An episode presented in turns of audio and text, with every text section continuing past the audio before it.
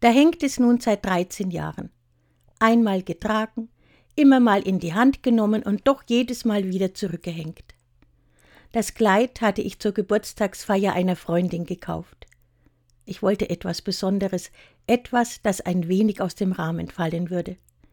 Leider fühlte ich mich in meinem Festtagsgewand aber gar nicht wohl, zudem ich dazu auch noch Schuhe mit hohem Absatz tragen musste.